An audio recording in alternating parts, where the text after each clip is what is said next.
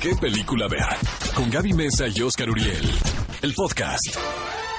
Amigos, vamos a revisar los estrenos de esta semana. Y bueno, está de más decirles que llega este peliculón loco. De verdad, amigos, certificado el peliculón loco. Había una vez en Hollywood la más reciente película de Quentin Tarantino, protagonizada por Brad Pitt, Leonardo DiCaprio, Margot Robbie y un gran elenco. ¿De qué va y qué pienso? pienso que desde mi punto de vista es una de las tres mejores películas de Tarantino. Pero fíjate que esto me lo dijo Brad Pitt incluso en la entrevista. Ay, nada más querías decir. Exacto, estaba buscando el momento para presumirles. Pero dice que todas las películas que dirigió Quentin Tarantino finalmente conllevan a esto. ¿No? Es una carta de amor a Hollywood, a Pero Los más Ángeles, que nada a la a un producción momento. cinematográfica. Sí, el año de 1969, que él considera el periodo donde termina la inocencia de muchas cosas y de muchas ¿Por personas. garganta profunda? No, por la guerra de Vietnam. Había cosas, había cosas de más Oye, impacto. debo decir que hay una escena en la película. Debo, qué me- manera, qué manera de evidenciarte, No, qué pues estudié cine y nos enseñaban todo. Mira, hay una escena con Margot Robbie, quien interpreta... Había una guerra en 1969, aparte que Garganta Profunda llegaba al cine, Gaby. Sí, pero hay una escena donde hay una, una inauguración y, y pregunta a Sharon Tate, ¿qué está pasando ahí? Sí. Y le dicen, es la premier de una película porno. Y ella dice, ¿a poco ahora hay premiers de película porno? Sí. Creo que es intencional también el... el- Sí, el- claro. no, bueno, no me saqué amigos, de la manga. aparte de Garganta Profunda, 1969, pues fue un año muy importante por muchas cosas. Y lo que plantea Quentin Tarantino aquí es justo el momento de la transición del viejo Hollywood con el nuevo.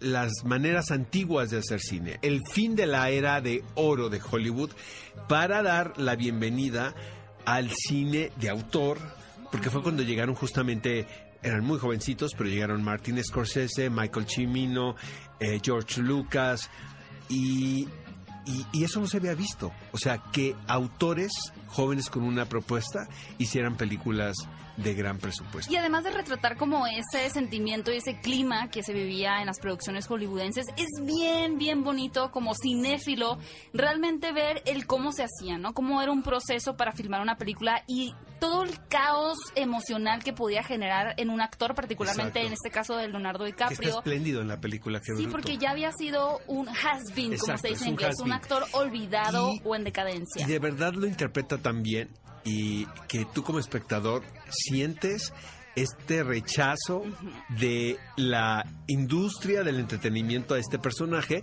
porque pues ya solamente hace series de televisión cuando las series de televisión en ese entonces pues era pues ya una categoría menor hacer cine. Actualmente es otra cosa la verdad estamos viviendo otro momento también muy interesante no pero en aquel entonces si tú ya te ibas a hacer televisión pues Ya, bajabas, perdiste. bajabas el peldaño. Y que me lo mandan a hacer también spaghetti westerns, ¿no? A Italia. De verdad, amigos, dense un chance. A pesar de que, eh, digo, hay mucha gente que la critica la película por violenta, por misógina. Yo creo que es de las menos violentas. Es de- definitivamente es de las menos violentas. Dense el chance de ustedes de tener una opinión. O sea, no, no dejen que los demás digan si esta película es algo o es lo- la otra cosa. O sea, ustedes hagan la opinión.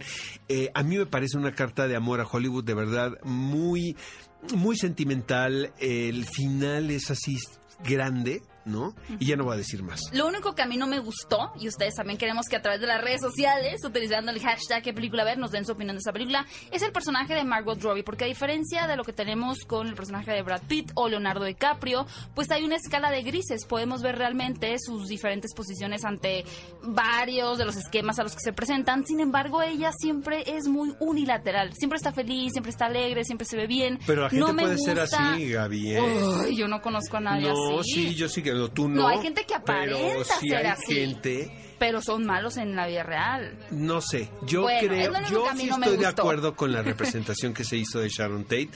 Eh, eh, la gente cuenta incluso los diálogos que no me decía Ceci Suárez. Es que no habla, pues que no tiene que hablar.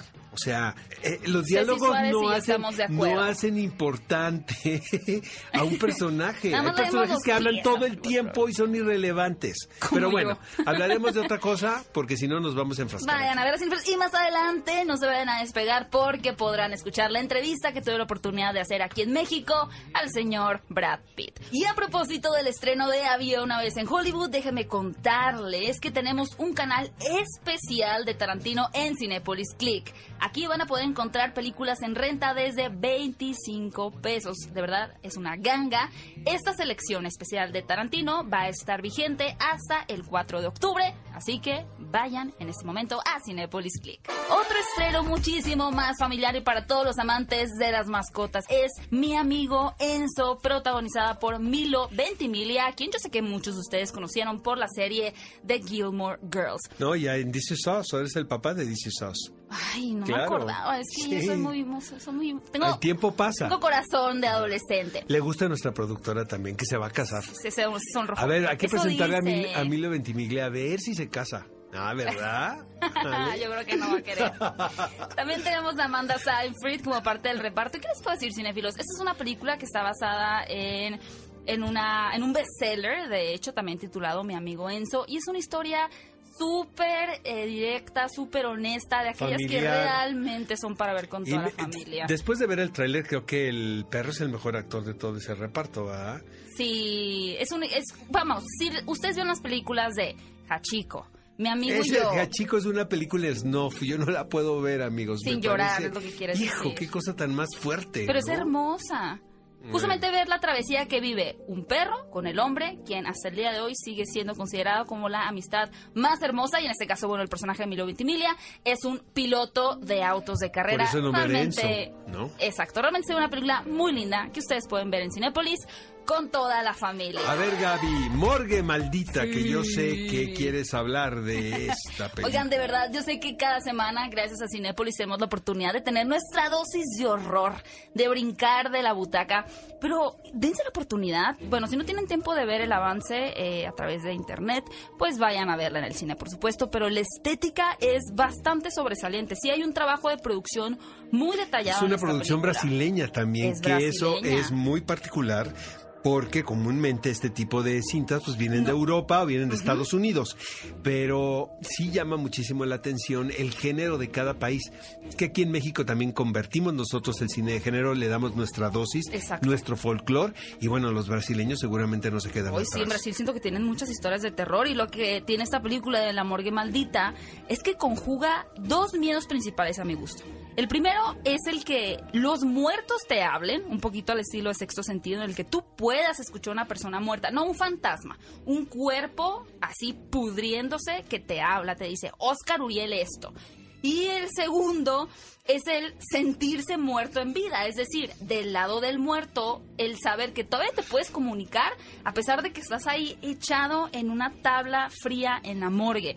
Entonces tenemos claro este protagonista que puede escucharlos, que de pronto intenta hacer algunas conexiones con ellos hasta el punto de que se le voltea todo y empieza a surgir una maldición que va a voltear patas para arriba su casa, su familia y créanme, ustedes van a desear jamás tener el don de poder escuchar a los muertos. Verdad se ve sensacional. Locos por la herencia, dirigida por Juan Carlos de Yaca, es una película mexicana, Gaby. Sí, de una historia que yo creo que nunca voy a sufrir. Espero yo nunca tener unos hijos como estos que realmente hagan todo por tener mi herencia. Pero en realidad, de hecho, resulta que esta familia fallece eh, la persona que había construido una buena cantidad de dinero y tiene una herencia que dejar, la cual legítimamente le pertenece a la tía, pero quiere dársela a sus sobrinos. Obviamente, ninguno de estos sobrinos es digno, porque a decir verdad, pues ahorita estas generaciones, y me incluyo, pues no es como que uno diga, oye, tú mereces la herencia porque eres una persona responsable, vas a invertir bien tu dinero, sino que, pues, es difícil escoger, por lo cual va a haber toda una batalla entre muchos momentos cómicos para decidir quién se queda con la famosa herencia. Está protagonizada por Julieta Egurrola, Alberto Guerra y Paulette Hernández. Diamantino es una película que se nos antoja muchísimo, Sí. amigos, que llega a la cartelera. Fíjense que la premisa, yo la verdad debo confesar que se me ha ocurrido de repente cuando ves estos comerciales protagonizados por estos futbolistas que son unas superestrellas, que sabes que les pagan muy bien, que están muy brandeados, ¿no? y que de Ronaldo. repente dices, caray, o sea, es un gran deportista, no hay lugar a dudas, pero si hay un grado de, de exacerbación del talento de, de algunos de estos personajes. No estoy diciendo que todos, ¿no? Lo mismo sucede también en el mundo del modelaje y en el mundo del cine. Pero aquí es, es esta premisa de que de repente es esta superestrella, eh, Diamantino, que es el mejor jugador de fútbol de su época, hasta que un día, mientras está jugando el partido más importante de su vida, todo su talento desaparece, imagínense. Entonces realmente aquí este personaje tiene que enfrentarse a la vida diaria. Ahora sí, a los con los que andamos a pie. ¿no? Pero lo que es interesante es que es una película con una estética muy surrealista, por lo cual podemos decir que es parte parodia, parte cuento de hadas, porque tenemos a los villanos y demás, y también una parte de película de espías. Realmente es un viaje muy interesante, mucho más de lo que se puede leer en la simple premisa, así que de verdad Estuvo en el Festival de Cannes esta película, y se convirtió en una de las funciones más recurridas de esa agenda. Y finalmente llega La mujer que sabía leer, dirigida por Marine Francén. Hijo, esta historia, esta película es como tú dices, sí, es como para mi gusto, ¿verdad? Yo siento que vas a pensar que es se parece mucho, se, se, parece mucho esta sinopsis a la que vimos de Sofía, Coppola. con Nicole Kidman, que era de Beguiled, ¿no? Eh, un grupo de mujeres que quedan atrapadas en una ah, villa en los Alpes eh, porque sus maridos eh, van a la guerra, esto durante la era de Napoleón III en 1851, eh, pues deciden adoptar a un extraño. Y no solamente adoptarlo, sino... Compartir. Compartir. Tienen un acuerdo entre ellas de que si llega un hombre, pues va, va parejo. y le ponen una agenda al extranjero, ¿no? Y pues divierte a todas las mujeres del pueblo. Está padrísima la historia, la verdad. Y además considerar que es de época, las actuaciones son geniales y la historia es por demás por demás prometedora. Ve a Cinépolis y utiliza el hashtag qué película. Escúchanos en vivo todos los sábados a las 10 de la mañana en ExaFM 104.9.